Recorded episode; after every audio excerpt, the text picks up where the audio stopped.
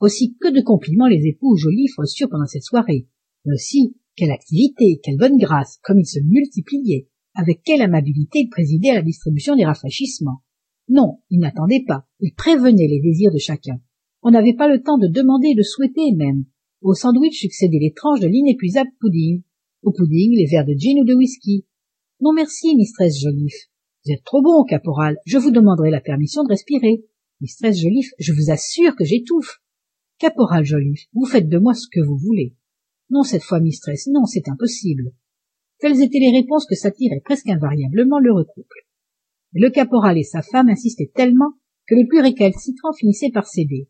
Et l'on mangeait sans cesse et l'on buvait toujours. Et le ton des conversations montait. Les soldats les employés s'animaient. Ici l'on parlait chasse plus loin trafic que de projets formés pour la saison prochaine la faune entière des régions arctiques ne suffirait pas à satisfaire ces chasseurs entreprenants. Déjà les ours les renards les bœufs musqués tombaient sous leurs balles. Les castors les rats les hermines les martres les visons se prenaient par milliers dans leurs trappes. Les fourrures précieuses s'entassaient dans les magasins de la compagnie qui cette année-là réalisaient des bénéfices hors de toute prévision. Et tandis que les liqueurs abondamment distribuées enflammaient ces imaginations européennes les indiens graves et silencieux trop fiers pour admirer trop circonspects pour promettre laissaient dire ces langues babillardes tout en absorbant à haute dose l'eau de feu du capitaine craventy. Le capitaine lui heureux de ce brouhaha satisfait du plaisir que prenaient ces pauvres gens relégués pour ainsi dire au-delà du monde habitable se promenait joyeusement au milieu de ses invités répondant à toutes les questions qui lui étaient posées lorsqu'elle se rapportait à la fête demandez à joliffe demandez à joliffe et l'on demandait à joliffe qui avait toujours une parole gracieuse au service de chacun parmi les personnes attachées à la garde et au service du fort reliance quelques-unes doivent être plus spécialement signalées car ce sont elles qui vont devenir le jouet de circonstances terribles qu'aucune perspicacité humaine ne pouvait prévoir. Il convient donc entre autres de citer le lieutenant jasper hobson le sergent long les époux joliffe et deux étrangères auxquelles le capitaine faisait les honneurs de la soirée. C'était un homme de quarante ans que le lieutenant jasper hobson petit maigre s'il ne possédait pas une grande force musculaire en revanche son énergie morale le mettait au-dessus de toutes les épreuves et de tous les événements. C'était un enfant de la compagnie. Son père le major hobson un irlandais de dublin mort depuis quelques années avait longtemps occupé avec mrs hobson le fort assiniboine là était né jasper hobson. Là au pied même des montagnes rocheuses son enfance et sa jeunesse s'écoulèrent librement. Instruit sévèrement par le major hobson il devint un homme par le sang-froid et le courage quand l'âge n'en faisait encore qu'un adolescent. Jasper hobson n'était point un chasseur mais un soldat un officier intelligent et brave.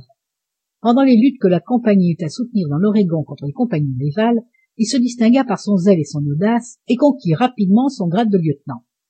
En conséquence de son mérite bien reconnu il venait d'être désigné pour commander une expédition dans le nord.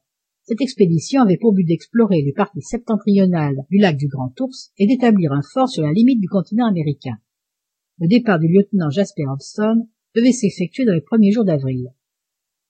Si le lieutenant présentait le type accompli de l'officier le sergent long homme de cinquante ans dont la rude barbe semblait faite en fibres de coco était lui le type du soldat brave par nature obéissant par tempérament ne connaissant que la consigne ne discutant jamais un ordre si étrange qu'il fût ne raisonnant plus quand il s'agissait du service véritable machine en uniforme mais machine parfaite ne s'usant pas marchant toujours sans se fatiguer jamais peut-être le sergent long était-il un peu dur pour ses hommes comme il l'était pour lui-même. Il ne tolérait pas la moindre infraction à la discipline consignant impitoyablement à propos du moindre manquement et n'ayant jamais été consigné.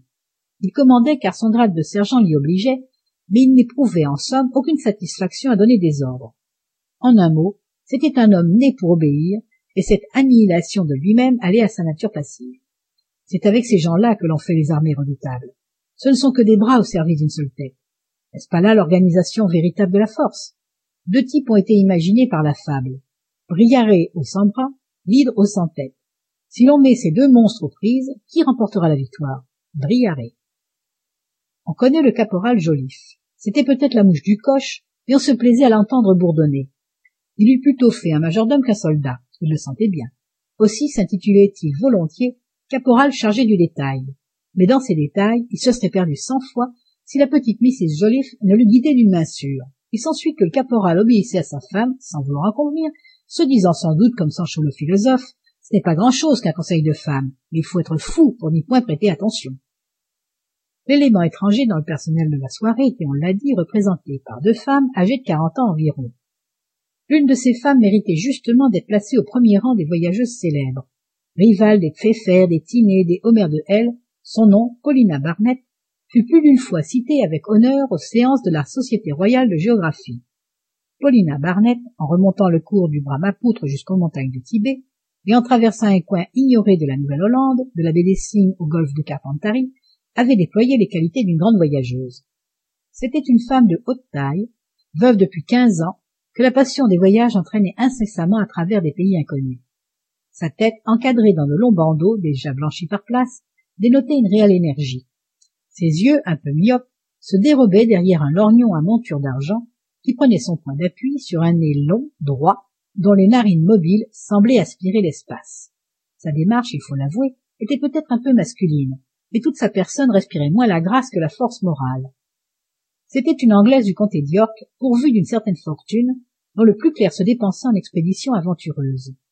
Et si en ce moment elle se trouvait au Fort Reliance, c'est que quelque exploration nouvelle l'avait conduite en ce poste lointain. Après s'être lancée à travers les régions équinoxiales, sans doute elle venait pénétrer jusqu'aux dernières limites des contrées hyperboréennes. Sa présence au fort était un événement. Le directeur de la compagnie l'avait recommandé par lettre spéciale au capitaine Craventy.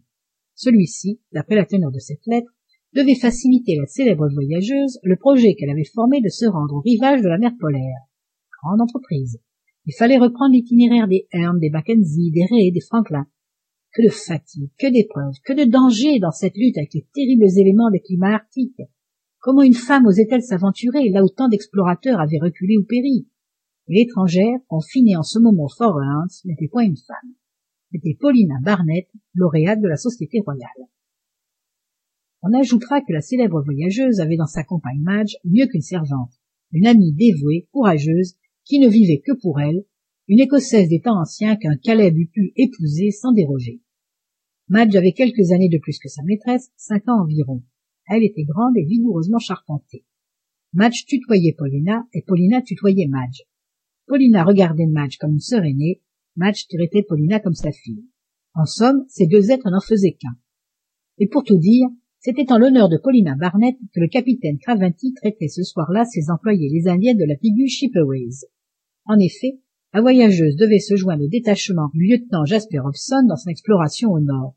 C'était pour Mrs. Paulina Barnett que le grand salon de la factorerie retentissait de joyeux hurrahs. Et si, pendant cette mémorable soirée, le poêle consomma un quintal de charbon, c'est qu'un froid de 24 degrés Fahrenheit au-dessous de zéro, entre parenthèses 32 degrés centigrades de place, régnait au dehors et que le fort Reliance est situé par 61 degrés 47 minutes de latitude septentrionale à moins de 4 degrés du cercle polaire.